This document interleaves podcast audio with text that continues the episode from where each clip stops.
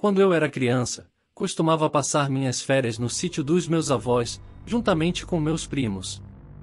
O lugar era isolado e cercado por uma densa floresta, que tornava as noites especialmente escuras e assustadoras. Eu sempre me sentia um pouco nervoso ao ficar lá, mas ainda assim, aproveitava a oportunidade para brincar com meus primos. No entanto, em uma das noites que passamos no sítio, as coisas ficaram muito mais assustadoras do que o normal. Era noite de lua cheia, e meu avô nos avisou para ficarmos dentro de casa, pois havia histórias de lobisomens vagando pela floresta nessas noites. Nós rimos do aviso dele, pensando que era apenas uma história de avô para assustar as crianças. Mas, naquela noite, enquanto conversávamos em frente à lareira, ouvimos um uivo horrível vindo da floresta. Ficamos todos em silêncio, olhando uns para os outros com medo. Meu primo mais velho sugeriu que fossemos ver o que era, mas meu avô nos proibiu, alertando que era perigoso e que deveríamos ficar dentro de casa.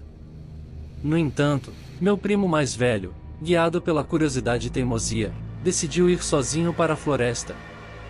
Ficamos esperando por ele, ouvindo apenas o som do vento e dos galhos quebrando.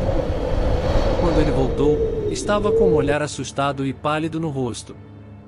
Ele nos contou que viu algo se mover na floresta, e que parecia ter sido seguido. Ele descreveu algo alto, peludo e com garras afiadas.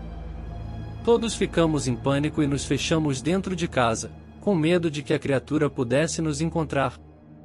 Ficamos acordados a noite toda, ouvindo uivos e sons estranhos vindos da floresta. Quando finalmente amanheceu, todos estávamos exaustos e traumatizados pela experiência. Mais tarde naquele dia, meu avô nos levou de volta para casa, e nunca mais voltamos ao sítio durante a lua cheia. Desde então, tenho certeza de que o que meu primo viu era um lobisomem, e que havia algo assustador escondido naquela floresta. Ainda me arrepio só de pensar naquela noite.